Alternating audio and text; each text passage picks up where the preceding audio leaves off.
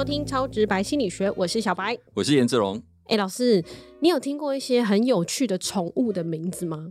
呃，我家小狗哦，盐酥鸡，盐酥鸡，挺有趣的，对吧？对。然后我是没有听过太多有趣，但是我有听过很实物的、很实际的。嗯，比如说我弟弟，他也是做生意的。我以为很实物是吃的食物，不是，不行，小狗很可爱，就是。我弟弟他是做生意，他养了两只狗。对，第一只狗就叫做旺财哦，因为做生意嘛。对啊。第二只狗叫做来福哦，来福所以基本上都是是不是都是很实际的名字？对。我我的朋友就是他的小狗叫做钱钱。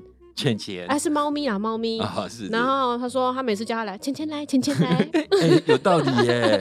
所以他的那个小猫咪叫做钱钱。是是是。对，那另外一个还有一个这个网络上很有名的知名人士，他养了一只乌龟，叫做探吉。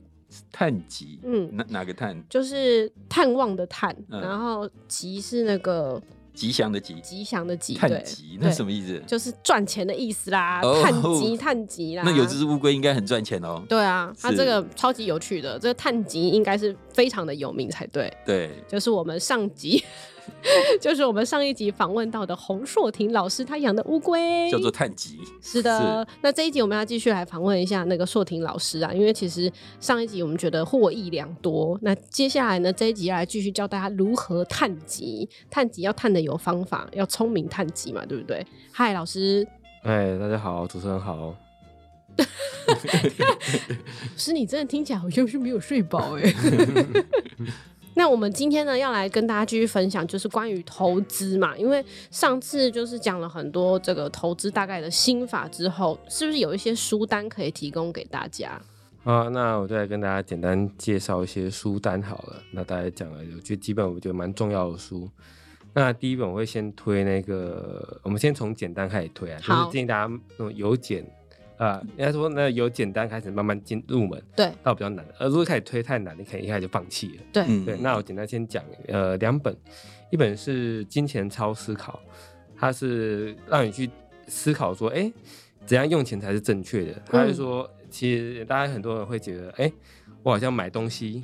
比较重要，但其实他会告诉你说，买体验比买东西更重要，因为买了东西之后，东西会变旧，但是买到体验、买到快乐，可能跟你的家人出去玩什么，这些回忆就像酒一样，会越陈越香。哦，对，就是你要如何正确运用金钱，嗯，然后让大家去告诉告诉大家说，哎，你的怎样钱花才对你最有效益？金钱超思考。对。这一本书，对，这本书也算简单的。另外一本就是《习惯致富》，就告诉你说打造属于自己的富习惯。这个我有看哦。对，那这本书的话，我认为说就是，呃，他告诉你说，哎，其实有钱人，大家很多很多很，就是以美国来说，很多有钱人他并不像大家想，为什么买豪车啊，干嘛之类。其实反正最多的有钱人。就是平均值来说，最多的人是买，就是买那种一般的国民车，而不是去买豪车这样。对。然后，如果你要告诉你说，你要打破对富人的迷失，你才知道说如何打造属于自己的富习惯，嗯，也也才可以开始慢慢的去用习惯致富这样。嗯嗯。对，这两本是比较我觉得一些基基础的金钱观。那我觉得。就是因为有时候现在大家可能都觉得说，哎，好像应该要怎样怎样怎样花钱才会过比较爽。但事实上，能够正确的运用金钱，才可以帮你在累积财富的同时，也让你过得快乐。嗯，对，我觉得这蛮重要的。其实有听过很多人讲说，就是要怎么样像成功人士人，要怎么样像成功人士一样，最重要就是你的思维要像有钱人一样思考。嗯，没错。那再来讲，就是关于就是投资，嗨，我开始做投这件事情，我要先看哪几本书。第一本叫《投资前最重要的事情》，嗯，它的作者是班卡尔森，他有一个网站，你可以去搜寻投资前最重要的事，然后去把他的英文名字打进去，Google 也可以找他的网站，也会有蛮多的一些投资相关的基础知识。嗯，那我觉得这本书算是投资前必读的书，他有讲到如说培养的长期思维，然后有哪些。是负面知识及常散户常见的缺点，然后这些缺点只要不要办，可以少开，可以少少踩很多冤枉路这样子。嗯，对。还有告诉你哪些是成功投资人的特质，这些东西其实就是少犯错，做对的事情，然后你就会投资就越来越顺遂这样子。那另外一本就是叫《投资最重要的事》，他这本书他是霍华马克思写的。那这本书大概这个作者应该很多人提到有听过啊，他很常发表他的那个投资备忘录嘛，大家看。那这本投资最要最重要的事情，我觉得也是呃，人生必读的书单之一，告诉你如何去学习什么第二层思考。就我们一般散户可能看到涨，哎买；看到跌啊卖，那都是第一层思考。嗯，那第二层思考就告诉你，哎，你要怎么去看到这东西之后，呃，见从见山是山到见山不是山的这种概念。对，还有如何去面对你可能做错误决策的心态，然后讲到说很多事物都有周期，然后包含景气循环的一些概念。对，我觉得刚刚讲如何面对过去错误决策的心态，我很需要。没错，没错。啊，对，这本书也是算呃必读的书单之一，然后价值投资必读。所以一个是投资前最重要的事，一个是投资最重要的事。对，这这个呃，我们没有自录，但是呃，我们会把这些书单，硕田老师建议的书单，到时候都放在我们节目的介绍，那听众有兴趣可以去看，可以买下来捐给小白。没有啦，我自己去买，马上下单。好，然后接下来再讲，就是再讲两本，就是觉得比较硬的，一本叫《投资金律》。投资金率，对，那这本书我觉得它是难而且不好啃，但是它是人生必读的书单之一，嗯。绝对必读，但是他可以看一辈子，在你不同的人生阶段，你去看他都有不同的感触。哦，但缺点就是因为它真的太硬了，所以大概就是，我就建议还是放在床头。它的硬是哪一种硬？是说他讲了很多专有名词吗？是他拿来打人的。他的观念来说比较硬，就是比较不好啃。你就每天看一点点，每天看一点点，慢慢看，一年应该看得完。哦，这样子，对，它里面包含理论、投资理论啊、投资历史啊、投资的心理、投资的产业。我跟你说，报酬与风险一些关系，嗯，是。因为这本书我觉得不容易啃，但是一定要读。嗯，再推一本就是《获利的法则》，这本书比较特别，它是谈赔钱的书，就是它作者就是一路呃人生顺遂，然后赚大钱，然后在某次交易直接爆炸这样子。哇。对，然后呃他他他就去思考说，哎，我到底为什么会赔赔成这样？对，然后他就去呃去研究，然后去思考。他是他的反思的过程，然后他发现说，哎，专家获利的方法有很多种，但是对于控制亏损的方法，呃，都有相同的见解。嗯，对，然后还有讲一些为什么会赔钱的原因，我觉得很重要，就是你只要少犯错，你就可以在投资市场活下来。嗯，对。然后这本书，因为讲讲赚钱的书太多太多，但讲赔钱的书真的也是哦。对，那这本书我觉得也算是人生必读。是，就是建立观念思维之后，然后如何避险。这个也蛮重要，避避免不要踩地雷啊。对，对，因为其实新手最常做的就是一直去踩地雷，然后还不觉得自己踩到地雷。嗯，重点是不觉得自己踩到地雷，对对对，炸的粉身碎骨，没错。还还觉得没有，大家都跟我一样。对，没错没错。所以我觉得这几本书，呃，其实书单很多，但这几本我觉得对一般投资人来说应该就很够，至少。我觉得应该一年可以消耗你一年的时间嗯，所以这是建立观念嘛，对，花钱的观念，然后再投资的观念。对，尤其是这样，我觉得，呃，你要有正确的理财观，才会有正确的投资观，然后要有正确的人生观，才会有正确的理财观。嗯，我发现我现在连人生观都是错的，怎么办？不过我觉得光是听到硕田老师介绍这几本书，我觉得这集应该就对听众来讲真的很划得来。没错，我我们到时候把这个书单就是放在我们节目简介。然后到时候严志勇老师再出几集来帮大家读书，这样啊没有啦，开玩笑。我已经不敢再讲投资的东西，被骂的很惨。对 对对，呃，很多人都觉得说，我要先有钱，要先想办法用投资赚钱，但其实不对，你要先有正确的人生观，你知道你的人生要干嘛。也也你也说，你也不用急着知道说你人生最终目标要干嘛，但你知道至少要知道说你自己现在要干嘛。嗯，我。薪水收入不够，那我可能是要先去努力的累积资本，再去工作嘛。努力的开源。我工作收入不高，那我要怎么样？我可能要要么转职。要么就是再增加第二份兼职收入嘛，要去思考一下这个，而不是说我今天就要去啊 all in 下去，然后明天就发财，这是不对的观念。嗯，那当你把你正确的人生观念好之后，才有会有正确的理财观嘛。嗯，我有钱我要怎么去分配？紧急备用金多少？保险要保什么？啊，这才是投资，最后才是投资观。对，这我觉得是个循循序渐进的历程。但很多人都直接跨第三步，我要投资。对，但是你的本业收入没顾好，本业专长没顾好，然后你的理财也没分配好，结果你就去。直接跳投资，就到最后就是你什么都做不好。嗯，对，因为以我自己来说，就是我会拿闲钱投资，但是投资完失利之后，我就会不想看它，就会拒绝面对，对，逃避，对不对？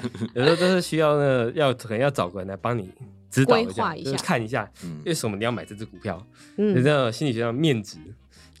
直接戳你。所以为什么你要就是你要请个朋友和第三方来帮你看？哎，问你说，哎，为什么你要买这只股票？啊，如果你答不出来，这只股票你可能也不适合去。所以，所以小白是时候交个男朋友了，来面指你 为什么买这只？我请老师帮我检查一下就可以了。好，那我们其实，在投资里面，除了这个心态调整，然后还有一些刚刚讲的这个投资工具之外，其实会常常遇到的就是风险，因为市场上很不好，然后。或者是我根本看不到市场的时候，我到底要怎么样面对它？就是面对这个突发事件的话，老师有没有什么建议？我要如何去控管风险？啊，我讲一下，就是以股现配置，就是我说我很七七十八股票，三十八现金。嗯，那这样可能股票下跌的时候，股票跌到剩六十趴，这在我这里不会变六十趴，因为跌很多嘛。对。那我就拿这变成四十趴的现金，不会拿出十趴去买股票，然后就可以再平衡。然后就变成说，又变回七十趴股票，三十趴的现金。他这样的话，我波动就不会，就会比我一百趴的股票还要小嘛。因为比如说一百趴股票我跌十趴，我就总体资产就是少了十趴。对。那如果是七十趴股票，三十趴在三十趴的现金好了，那跌十趴的时候，我就只损失了总体资产的七趴。嗯。那如果你风险可能承受程度更低的话，你可以五成股票，五成现金。嗯。对，那你这样如果跌十趴的话，就只损失了五趴的总体资产。对。对，那这样会让你可以在下跌的时候，你也有钱可以买股票。没错。上涨的时候，你也有股票可以卖掉去换现金。对，所以简单来讲就是说，呃，配置之下，对资产配置之下，到时候你计算那个那波动都会降低。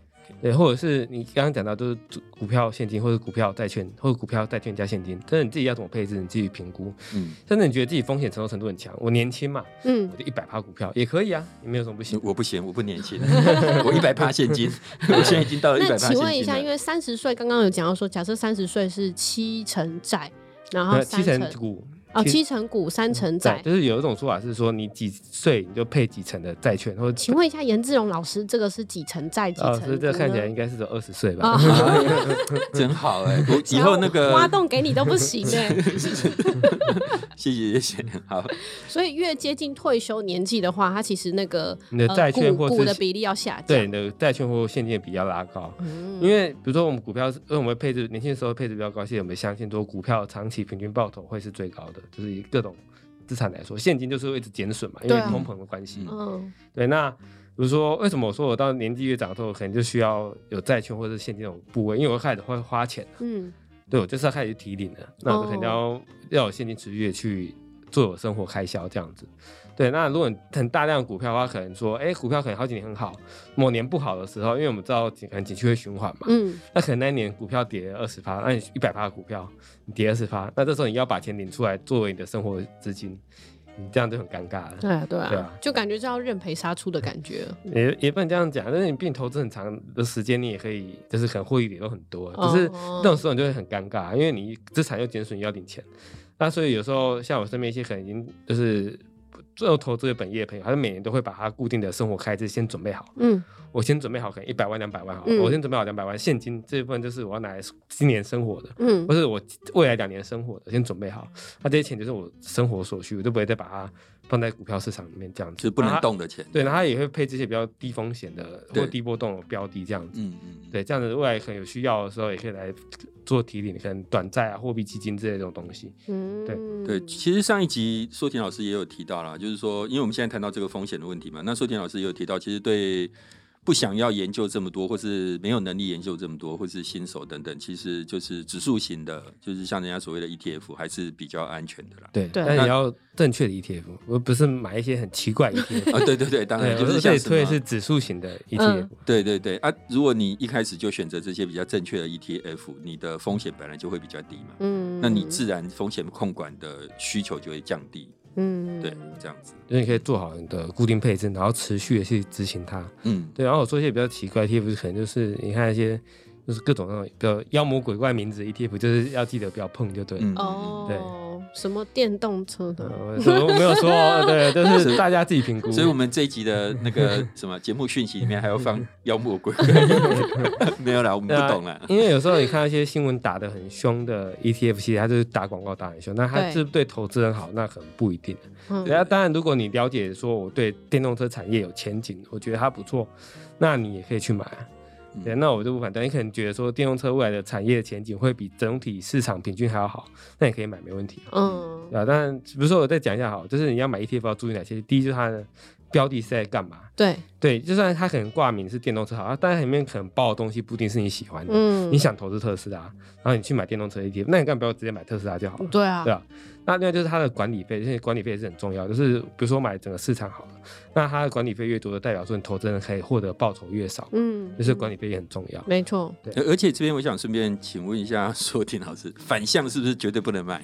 反向不是说不能买，而是要问说你为什么要买反向？对，然后如果你看坏这个市场的话，那你干嘛不要直接用期货去做空就好了？哦，对，然后期货你可以自己控制杠杆部位嘛，然后保证金放满就是一一倍杠杆嘛，保证金放少一点可以做两倍、做三倍、做四倍嘛。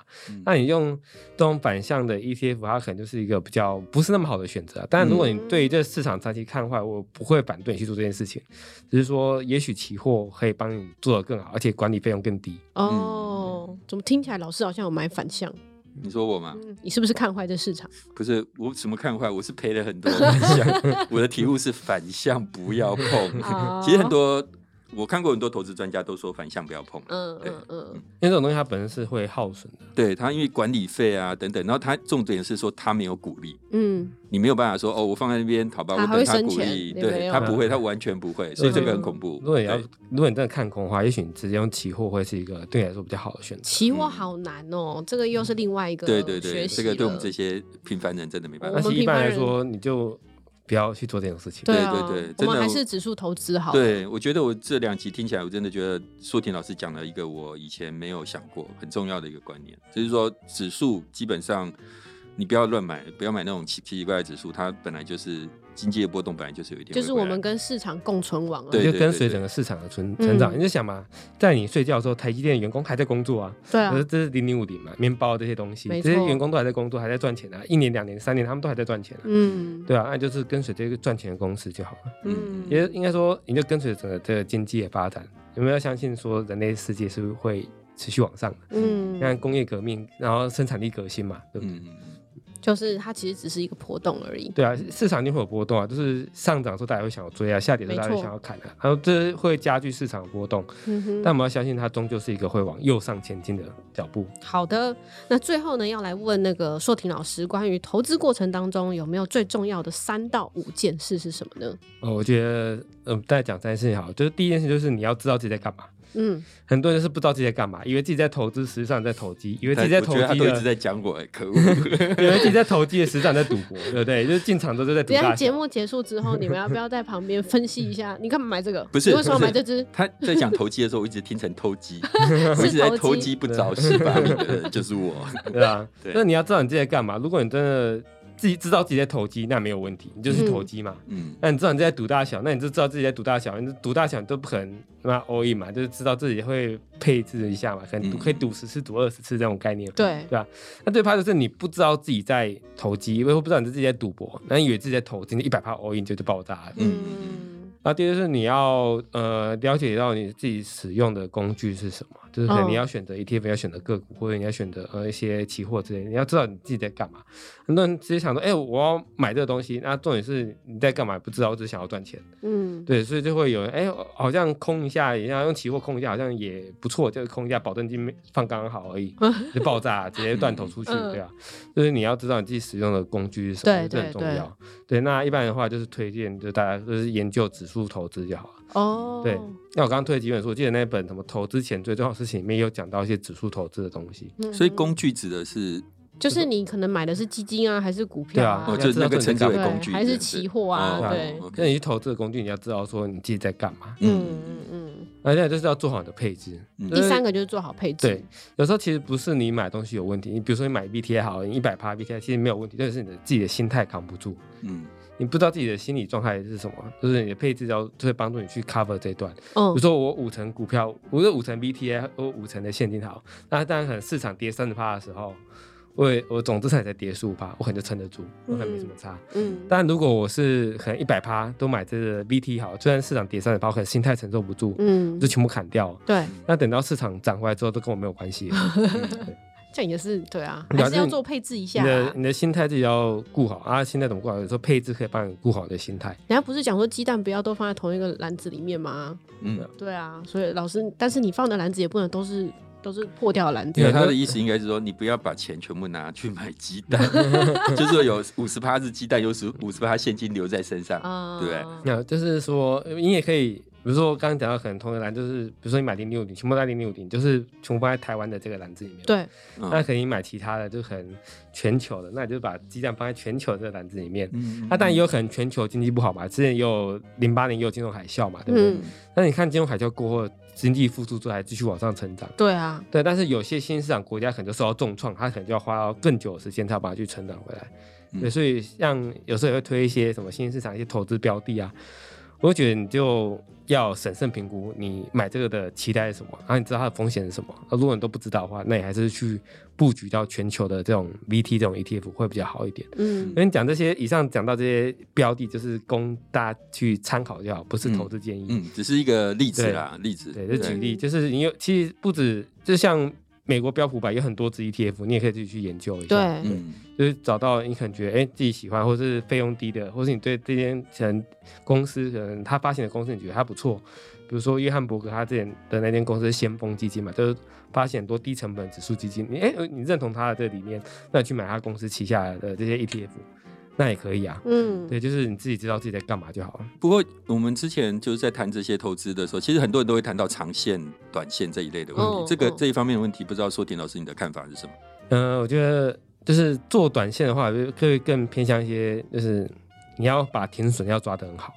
因为长线，比如说我我买指数这种，我就长线投资没有问题啊。反正我我不是我明年就要花钱，我明年要花的钱，我也不建议大家直接买进这些 ETF。嗯，对，如果是我十年、二十年、三十年之后，它有点像另外一个账户存钱的概念。我是为了我可能未来退休取用之类的。对，那就是这样没有问题。嗯，但短线的话，可能做一些个股、做标的、做期货，如果你停损没有弄好，会直接重伤。嗯，所以这个就是变成你要花费更多心力，然后你也不见得有那样个的能力。所以说，短线你要去盯盘啊。嗯，对，因为比如说像台股好了，你可能做某些标的，你要做个短线做一波的，结果你今天一一下去就已经开会就出来直接跌停，那要怎么办？傻眼，对啊，对啊，这个也很难料得到。对，哎，像一般我们要上班的话，其实我们更。难以去盯盘，对，还是说年轻人其实就比较适合长期投资，因为时间还很多。然后那个，我觉得应该说你都都适合长期投资啊，因为你就算到年纪较长，你还是一样可以长期投资，只是你的股票不会少一点，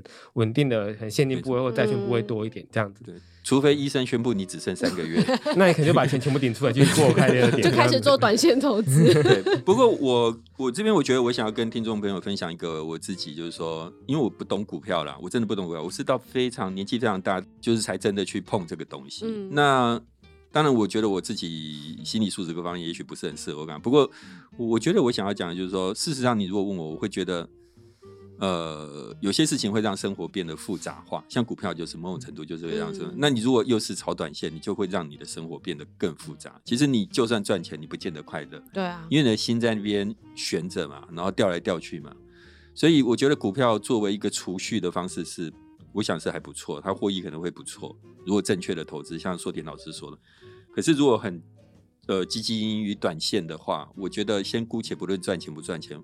像刚刚孙宁老师一开始讲到正确的人生观嘛，就是说，即便你赚钱，我都觉得短线可能会让你过得不是那么快乐，这样子。对，也是。今天也非常谢谢硕婷老师，我觉得真的回去可以好好的先学习一下，先从心态调整啊。看完这几本书之后，要怎么样跟有钱人一样思考，然后。做对的事情其实蛮重要的。如果你思维不改变，你可能永远都在做错的事情，就会回不来了。这样，所以呃，这几件事情呢，也提供给大家做参考。然后，关于风险这件事情，你遇到之后有怎么样的心理素质去面对等等，我觉得今天硕婷老师都教了我们蛮多东西的。感谢，希望这个我们之后跟严志勇老师，呃，好好的。